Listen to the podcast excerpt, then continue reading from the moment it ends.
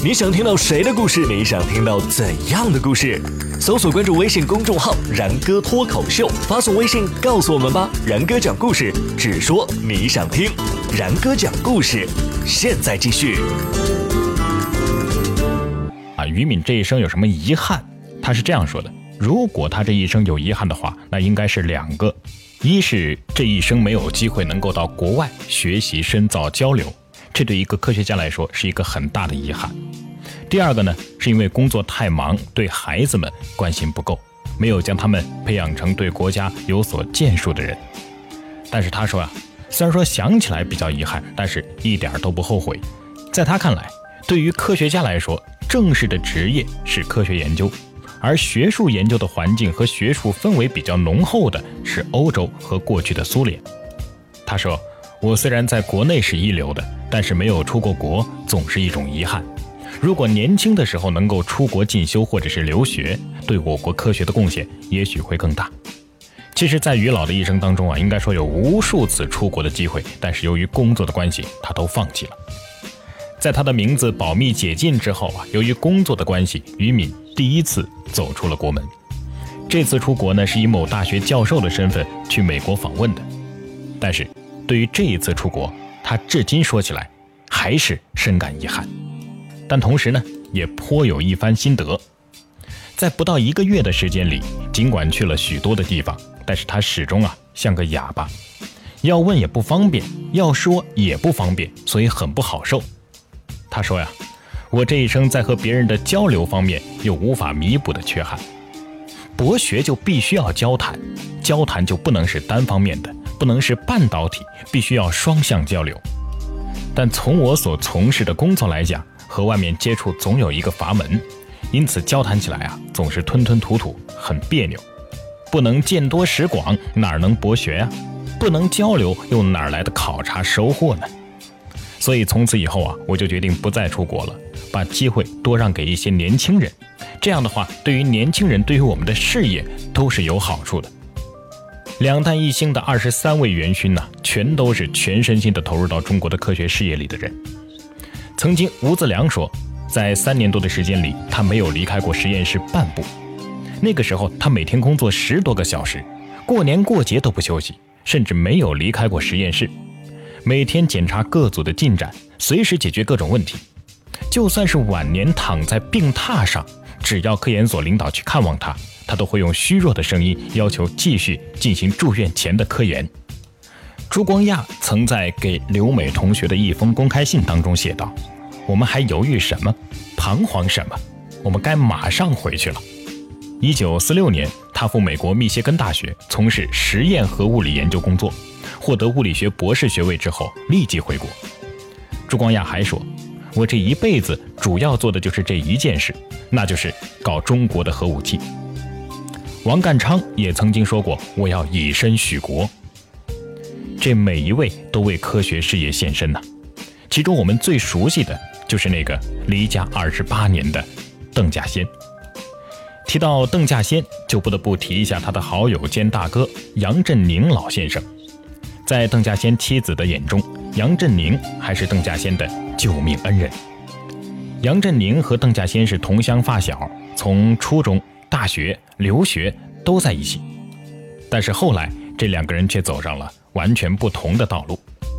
一个留在繁华的美国，一个却回到当时还是一穷二白的中国。邓稼先和杨振宁同是安徽籍人。各自的父亲邓以哲、杨武之，那都是清华大学的教授。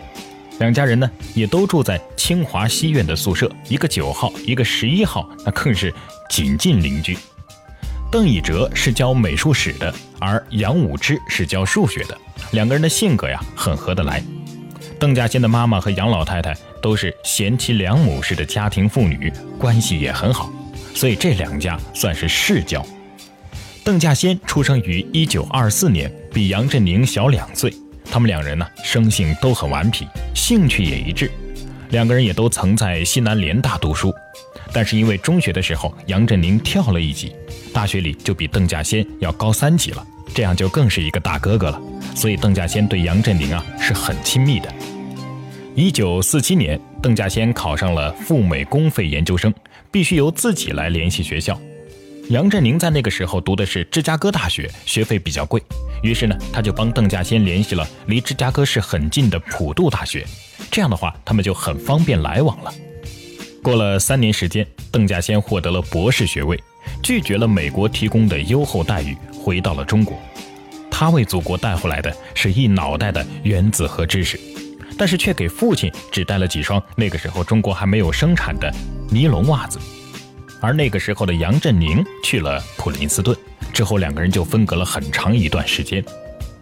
一九五八年，钱三强找到了邓稼先，说国家要放一个大炮仗，邓稼先毫不犹豫的就接受了。那晚，邓稼先睡在床上，不断的翻身，夫人许露西就问：“哎，今天你是怎么了？”丈夫坐了起来。轻轻的把一只手放在他的手上，呃，我要调动工作，调哪儿啊？这个不能说，干什么呢？这也不能说。那我能跟你通信吗？他仍然坚定地说，这也不行。这弄得妻子很是难过。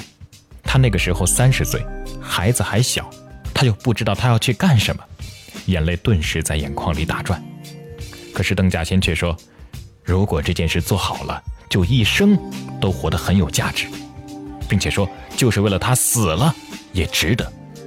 家里的事情我都管不了了，一切都托给你了。”妻子是很了解他的，他既然下了这样的决心，那一定是不会改变的了。他要去干的事情也一定不是简单的事情。于是妻子说。我支持你，就是为了这句话，许露西做出了一生的奉献。此后，邓稼先就人间蒸发了，再也没有只言片语。一年、两年、五年，就这么挺过去了。一九六四年，中国的原子弹爆炸成功，震惊了全世界。接着，一九六九年六月十七日，我国的第一颗氢弹在罗布泊爆炸成功。后来，一九七九年，在一次航投实验的时候，出现了降落伞事故，原子弹坠地被摔裂。邓稼先深知危险，但是为了找到真正的原因，一个人抢上前去，把摔破的原子弹碎片拿到手里仔细的检查。身为医学教授的妻子知道他抱了被摔裂的原子弹，在邓稼先回到北京的时候，强拉着他去检查，结果发现。在他的小便当中已经带有放射性物质，肝脏也破损了，骨髓里也侵入了放射物。住院期间，他的老友杨振宁来看他。杨振宁对他说：“研究原子弹，国家究竟给你多少奖金呢？值得你把命都给搭上？”邓稼先这个时候还调侃说：“哎，原子弹十块，氢弹十块。”等出院之后，邓稼先仍坚持回到核实验基地。在步履维艰的时候，他坚持要自己去装雷管，并且首次以院长的权威向周围的人下命令：“你们还年轻，你们不能去。”一九八五年，邓稼先离开了罗布泊，回到了北京，仍然想参加会议，但是医生强迫他住院，并且通知他已经患有癌症，他无力地倒在病床上。面对自己的妻子以及当时的国防部部长张爱萍的安慰，平静地说道：“我知道这一天会来的，但是没想到他来的这么快。”好了，关于两弹一星元勋的故事呢，我们就跟大家先讲到这里。屈原原来不姓屈，他跟芈月又有怎样的关系？白娘子白素贞又跟端午节有怎样的渊源？关于端午还有哪些传说？然哥讲故事，下期节目为您讲述不一样的端午节。